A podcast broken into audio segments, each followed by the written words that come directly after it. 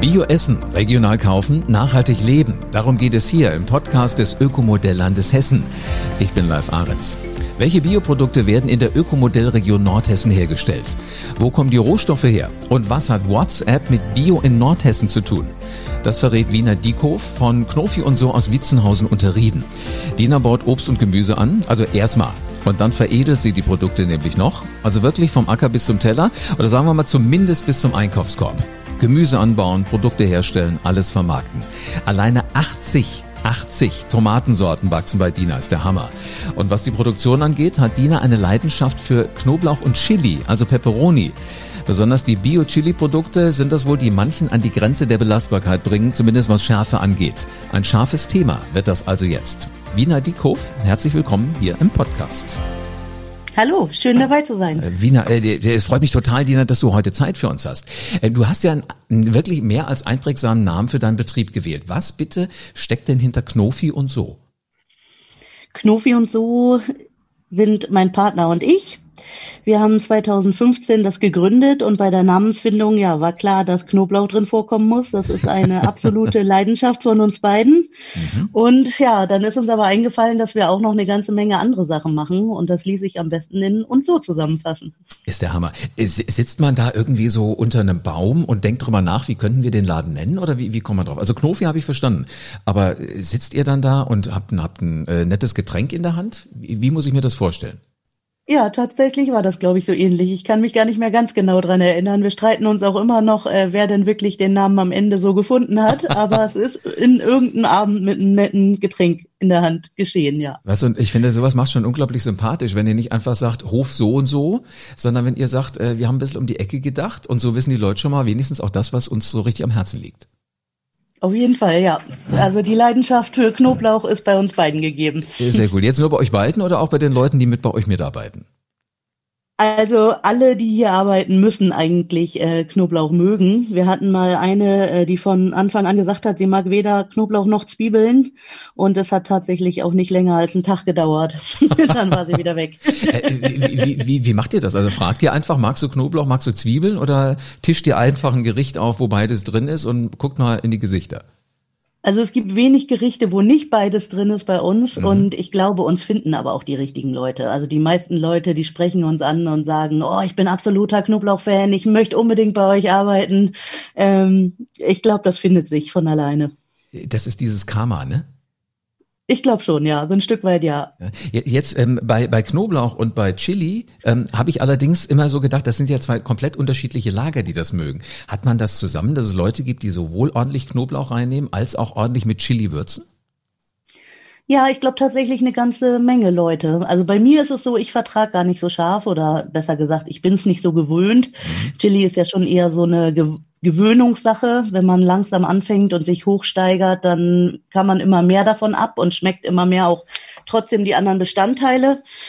Aber ich mache zwar diese ganzen scharfen Soßen und wir bauen viel Chili an, aber der echte Chili-Head ist doch eher mein Partner. Jetzt hast du gerade gesagt Bestandteile. Ist das so ähnlich wie beim Whisky? Also so Whisky-Freunde sagen, die am Anfang schmeckt's nur irgendwie nach Straße und nach Teer. Äh, ist es bei Chili so, das schmeckt am Anfang nur scharf und dann schmeckt man irgendwas hinter der Schärfe? Ja, so sollte es sein, genau. Bei mir ist es meistens so, ich schmecke erst kurz, oh lecker, und danach scheiße scharf. dann, dann, das ist so eine Mischung aus Husten und Japsen bei mir immer.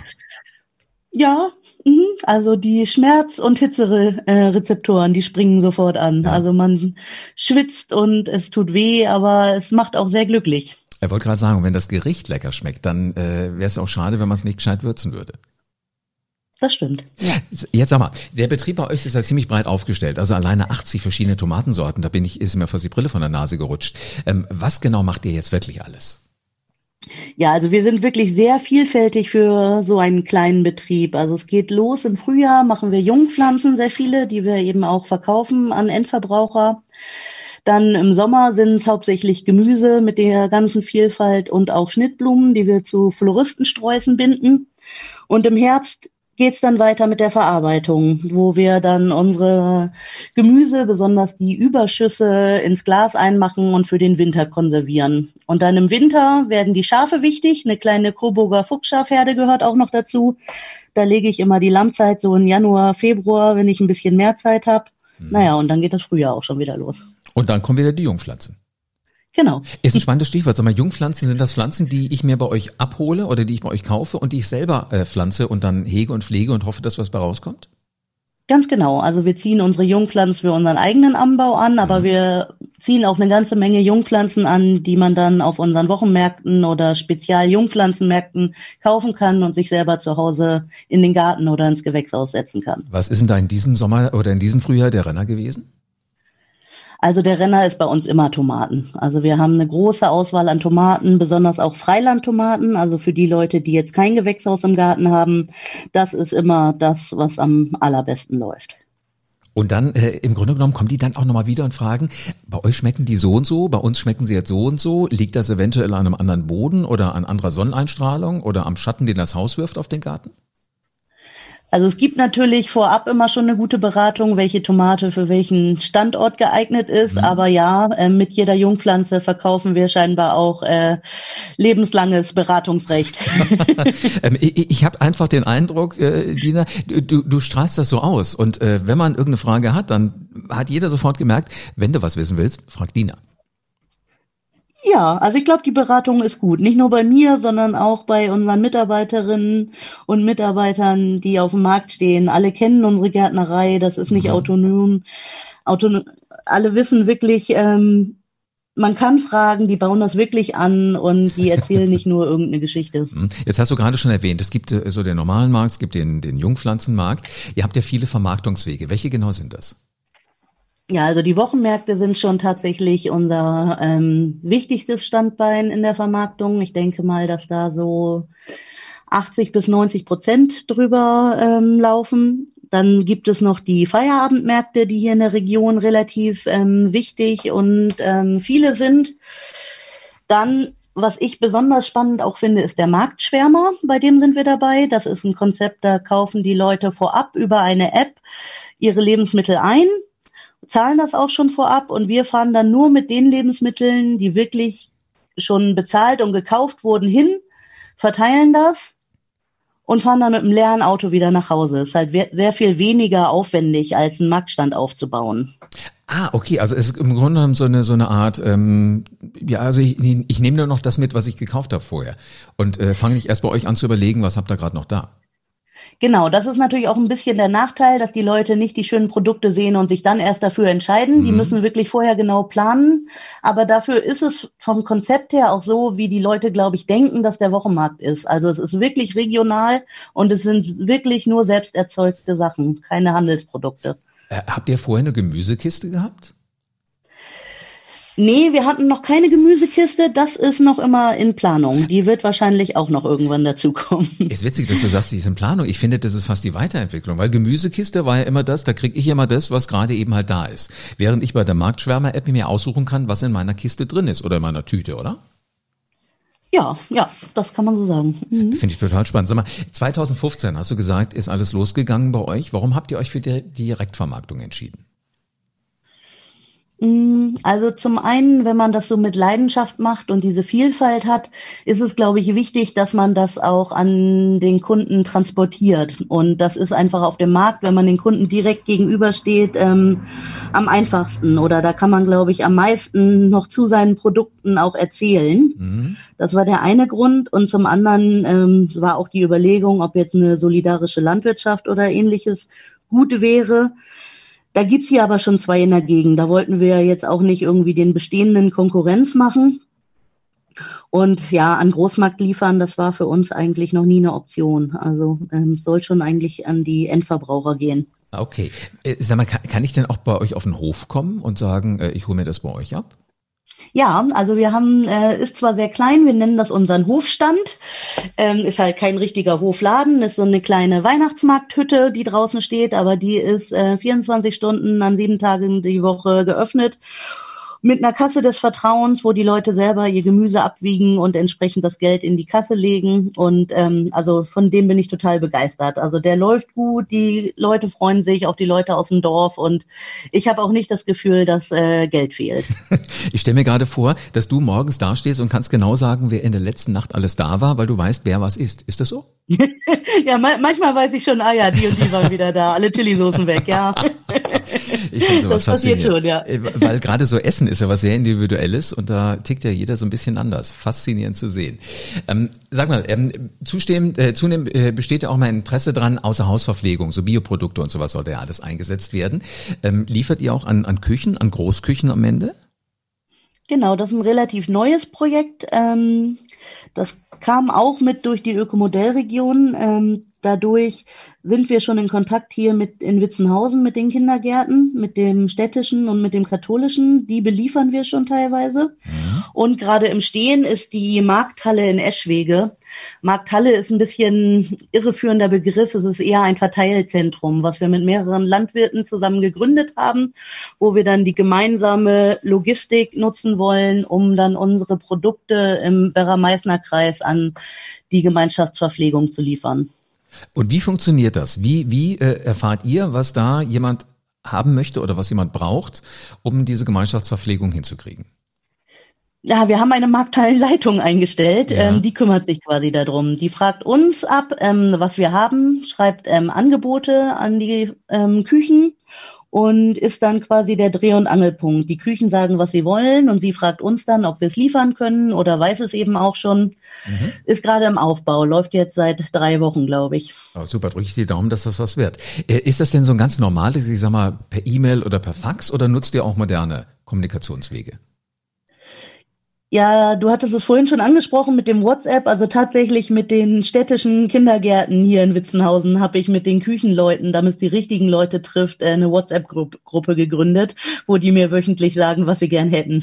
Das ist dann so der kleine Dienstweg. Also Ma ma Mache ich gerne, also auch andere Bestellungen, die jetzt online kommen oder so, per E-Mail, aber eben auch per WhatsApp oder Telegram oder Signal. Also geht eigentlich auf fast allen Wegen. Und ich finde das extrem clever, weil wenn die eine Kita dann sagt, wir hätten gerne das und das, lesen das ja die anderen mit, richtig? Nee, nee, nee. Diese Gruppe, die ist wirklich nur für ähm, die städtischen Kitas. Okay, aber wenn, also, wenn jetzt die ähm, eine Kita sagt dir, wir hätten gerne so und so, dann sehen die anderen Kitas auch, äh, guck mal, die bestellen gerade so und so, warum sollen wir das nicht auch mal kochen?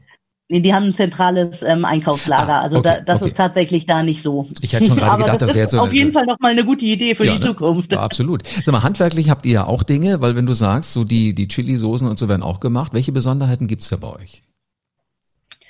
Ich glaube, die Hauptbesonderheit ist, dass es alles aus einer Hand ist. Also wir mhm bauen nicht nur Gemüse an und wir machen auch nicht nur Chili-Soßen, sondern wir bauen erst die Chilis an und machen dann aus unseren Chilis unsere Chili-Soßen. Das ist, glaube ich, ähm, relativ selten, dass es wirklich alles aus einer Hand ist, dass man vom Samen bis ins Glas, nenne ich das immer. Ähm, ich weiß wirklich bei jeder Soße, aus welcher Pflanze, aus welchem Samenkorn die Zutaten kamen. Und das ist eine absolute Besonderheit. Entsprechend weiß ich natürlich auch, wie was schmeckt und wie die Rezepte habe ich auch alle selber gemacht. Also es ist schon sehr viel aus einer Hand. Ist das denn ein anderes Gefühl, wenn du dann äh, aus den eigenen ähm, Früchten, aus, den, aus dem eigenen Gemüse diese Soße machst, als wenn du sie früher gekauft hast? Auf jeden Fall. Also ich finde, es ist irgendwie, ja, es überzeugt mich selbst jedes Mal. Es ist ähm, ein total gutes Gefühl, wenn, man weiß, ähm, was, was man da in die Soßen macht und ah. was man dann am Ende auch isst. Okay, also nicht so so wirklich äh, überlegen, ah, wie wie haben die es am Ende angebaut, wo kommt das jetzt her? Ist es wirklich alles so okay, ist es alles bio? Das weißt du halt definitiv, wenn du es selber vom Feld geholt hast. Genau. Mhm. Faszinierend. Sind das dann auch so sortenreine, ähm, sag mal, Chili-Soßen oder mischt ihr da auch mal? Also ich nehme an, ihr werdet auch verschiedene haben. Wir haben verschiedene, aber tatsächlich ähm, sind die relativ sortenrein. Also wir haben zum Beispiel eine kleine rote Freiland-Chili, die heißt Teufele Rot. und aus der machen wir entsprechend auch eine Teufele Rot Chili Soße. Mhm. Genauso gibt es eine ganz fruchtige Lemon Drop, aus der machen wir eine Lemon Drop Chili Soße. Es gibt aber auch sowas, zum Beispiel machen wir eine braune Habanero Soße. Da sind dann verschiedene braun abreifende Habanero Sorten drin, um eben ein immer ähm, wiederkehrendes äh, Geschmackserlebnis zu schaffen, weil die natürlich auch immer unterschiedlich sind. Und wenn man dann so eine Mischung von verschiedenen braunen Habaneros nimmt, dann wird trotzdem am Ende die Soße immer wieder ähnlich. Ich verstehe schon, aber sag mal, äh, also ich höre da auch schon verschiedene ähm, Schärfegrade raus, oder? Auf jeden Fall. Also wir haben eine kleine Schärfeskala für uns selbst entwickelt, die geht von 0 bis 10, weil ich finde die Scoville ein bisschen unübersichtlich. Die geht halt bis in die Millionen, Milliarden. Ja, genau. Das versteht kaum einer. Ähm, bei uns ist 0 halt ohne Schärfe und 10 absolut mega scharf und 10 haben wir bisher noch nicht gemacht. Bei uns geht's bisher nur bis 9. Okay. Äh, 0, aber mit 0 machst du keine Chili-Soße, oder? Nee, mache ich nicht. Das sind eher so die Brotaufstriche. Mhm. Aber tatsächlich gibt's ja auch ein bestimmtes Chili-Aroma, was ähm, nicht nur scharf sein muss. Also Chilis haben ja auch einen Geschmack neben der Schärfe. Ja. Also es wäre schon auch mein Ziel, nochmal eine Soße zu machen, die ähm, fast gar nicht scharf ist. Aber trotzdem nach Chili schmeckt. Genau. Total spannend. Sag mal, warum habt ihr euch für Bio-Anbau entschieden? Aus Überzeugung. Also, dass wir Bio machen wollen, das war schon immer klar. Also, das war eigentlich überhaupt keine Option, was anderes zu machen. Mhm. Nur mit der Zertifizierung haben wir erst noch gewartet, weil am Anfang haben wir alles direkt auf Märkten ähm, verkauft. Da konnten wir den Leuten das vermitteln. Die haben uns das geglaubt, die haben uns gesehen und geglaubt, dass wir Bio anbauen. Und seit wir aber mit den Aufstrichen auch in kleinen Bioläden ähm, sind und nicht mehr der gesamte Verkauf direkt passiert, war es klar, dass es wichtig ist, auch ein Siegel zu haben. Und da haben wir uns 2017 Bioland angeschlossen und werden von denen jedes Jahr kontrolliert. Okay. Ähm ist das äh, wichtig, wirklich für euch auch, so, so emotional, oder ist es eigentlich nur eher dann aus der Vermarktungssicht wichtig? Ähm, ein Zertifiz eine Zertifizierung? Hm? Ähm, also ich glaube, für mich selber bräuchte ich es nicht, aber ich glaube, dass es allgemein ähm, gut ist, weil irgendwo muss es ja kontrolliert werden. Also es muss ja irgendwas Unabhängiges sein, sonst kann ja jeder den Begriff benutzen, wie er oder sie möchte. Okay, also im Grunde genommen, das ist für den Verbraucher dann halt auch so eine Orientierungsmöglichkeit, dass man weiß, welche Ideen stecken dahinter. Genau, für den Verbraucher ist es, glaube ich, sehr wichtig. Für mich selber ist es eigentlich nicht so wichtig. Okay, weil, weil du ja selbst weißt, wo deine Sachen herkommen. Sag mal, die Ökomodellregion genau. Nordhessen, was bringt die Knofi und so? Mm, also ganz toll finde ich diese Feierabendmärkte, die die wirklich ins Leben gerufen haben. Das sind dann so Märkte, die so ein bisschen losgelöst von den Wochenmärkten sind, die dann eher so von 16 bis 20 Uhr gehen, wo die Leute, die normal in der Woche arbeiten, nach der Arbeit nochmal vorbeischauen können und einkaufen. Und dann, ja, die Vernetzung, die ist auch toll dadurch. Also wir sind sowieso schon relativ gut hier vernetzt, aber zum Beispiel diese Belieferungen von den Kindergärten, das haben die durch deren Biobörse mit angestoßen und mhm. ähm, es hilft einfach, jemanden zu haben, der schon ein sehr gutes Netzwerk hat. Absolut, ja. Da gehen auf einmal andere Türen auf. Ähm, macht ihr denn eigentlich auch was für die Zukunft? Also ich meine nicht nur, äh, was Anbauen angeht, aber sorgt ihr auch dafür, dass die nächste Generation in eurer Branche so langsam heranwächst? Also bildet ihr auch aus? Die staatliche Ausbildung dürfen wir leider nicht machen, weil wir keinen äh, Meister in unserem Betrieb haben. Aber wir sind jetzt seit zwei Jahren schon bei der biologisch-dynamischen Ausbildung, also bei der freien Ausbildung dabei. Mhm welche ja nicht nur auf Demeterhöfen, sondern eben auch bei Bioland oder Naturland möglich ist. Wahnsinn. Genau. Mal, ähm, wenn du jetzt mal so im Moment äh, kurz innehältst und dich fragst, was sind denn so die Herausforderungen in diesen Zeiten? Was, was sagst du da? Ja, für uns eine ganz große Herausforderung ist natürlich die Trockenheit, also das sich verändernde Klima. Das ist, ähm, ja, das hat uns gerade dieses Jahr vor große Herausforderungen gestellt. Ähm, wir planen jetzt dieses beziehungsweise für nächstes Jahr den Bau von zwei Brunnen, um einfach da ein bisschen ähm, besser die Bewässerung steuern zu können. Dann, ja gut, ähm, das Verbraucherverhalten beeinflusst uns natürlich auch sehr, jetzt gerade wenn die Leute ähm, meinen, weniger Geld zu haben und sich nicht so viel leisten zu können, dann sparen leider in Deutschland viele Leute gleich an Lebensmitteln. Das mhm. merken wir auch. Tja, und sonst merken wir noch, dass unsere ähm, Überzeugung manchmal der Wirtschaftlichkeit ein bisschen entgegensteht. Dass wenn wir mit Herzblut viel arbeiten und alte und samenfeste Sorten nutzen, da einfach am Ende nicht ganz so viel Ertrag rauskommt, wie wenn wir jetzt, ähm, das ufert jetzt vielleicht aus, aber andere Sorten anbauen würden, die einfach mehr Ertrag geben, aber weniger Geschmack. Und wo geht's hin bei dir? Immer, bitte? Wo geht's dann hin bei dir? Ja, bisher siegt meistens die Überzeugung, aber wir merken auch, dass wir so langsam ähm, ein bisschen weniger arbeiten möchten und dann wird es dann vielleicht doch irgendwann eine Mischung werden zwischen Überzeugung und Wirtschaftlichkeit. Ich wollte gerade sagen, man muss ja nicht nur schwarz-weiß, es kann ja so ein bisschen so, ein bisschen so sein, damit man das halt auch wirtschaftlich so auf die Beine stellt, wie man es braucht. Genau, das versuchen wir. Eine letzte Frage, Wien, habe ich noch an dich. Wie sieht die Zukunft von Knofi und so bei dir im Kopf aus? Wie sieht die Zukunft aus? Ja, eigentlich sind wir, glaube ich, schon auf einem sehr guten Weg. Ähm, wir sind jetzt im achten Jahr und ähm, das, was ich damals mir vor acht, neun Jahren überlegt habe, ist eigentlich schon ziemlich gut eingetroffen. Wir haben mittlerweile, glaube ich, ausreichend Land. Das müssen wir jetzt zum Teil noch umstellen, weil es vorher konventionell bewirtschaftet wurde. Aber wenn wir dann irgendwie so acht, neun Hektar Ackerfläche bewirtschaften und eine schöne Fruchtfolge machen, die Vermarktungswege noch ein bisschen weiter ausbauen, dann glaube ich, bin ich damit sehr zufrieden. Sehr cool. Und spätestens dann, wenn du das alles erreicht hast, äh, möchte ich dich gerne wieder hier im Podcast hören. Sehr, sehr gerne. Es hat Spaß gemacht, dir zuzuhören. Vielen Dank, dass du uns von deiner Welt erzählt hast. Wiener Diekoff vom, äh, von Knofi und so aus Witzenhausen unter Rieden. Spannend, was da alles zu lernen gibt. Also 2015 ging's los. Natürlich äh, ist Chili da, spielt eine große Rolle, aber auch Knoblauch und andere Tomaten. 80 Sorten. Wahnsinn. Allein deshalb, finde ich, muss man da hin. So im Frühjahr werden aber auch Jungpflanzen ähm, gezogen und verkauft. Also wer sagt, ich möchte meine Tomaten selber im Garten ziehen, ist bei ähm, Wiener Diekow auch durchaus richtig. Man trifft sie auf den Wochenmärkten, aber auch auf den Feierabendmärkten. Das heißt, wer nicht früh aufstehen will, sondern eher so 16 bis 20 Uhr Einkäufer ist, funktioniert alles. Das ist eben der Vorteil, den es da oben gibt. Und eine Marktschwärmer-App finde ich auch clever. Wer äh, lieber online bestellt, kann das tun. Und schon kommen die Produkte von Wiener alle dahin, wo man sich dann halt so verabredet. Also es gibt viel Spannendes. Von der Pflanze bis zur Soße sozusagen. Sie kennt wirklich alles das, was da an Chili wächst. Und sie weiß, was sie davon dann auch letzten Endes in die Soßen so alles reinmacht. Das ist ein richtiges Vertrauen. Finde ich toll. Scharfe Grade gibt's von null. Also das schmeckt einfach angenehm. Aber gibt's als Chili-Soßen noch nicht. Und zehn wäre mega scharf. Also mir wird da wahrscheinlich alles im Mund wegfliegen. Neun haben sie schon gemacht, zehn haben sich noch nicht reingetraut. Also wer das mal ausprobieren möchte, motiviert sie. Und dann wird das klappen. Trocknung ist eine Herausforderung, aber auch dafür gibt es eine Lösung, einen Brunnen demnächst. Sehr spannendes Geschäftsmodell. Deine Themen, Wünsche bitte unbedingt an uns schicken. Wenn du von Menschen wie Wiener noch einen Zack mehr wissen möchtest, einfach in den Show Notes auf die Mailadresse klicken und schon kannst du deine Frage herschicken. Ich bin gespannt, was du alles wissen willst.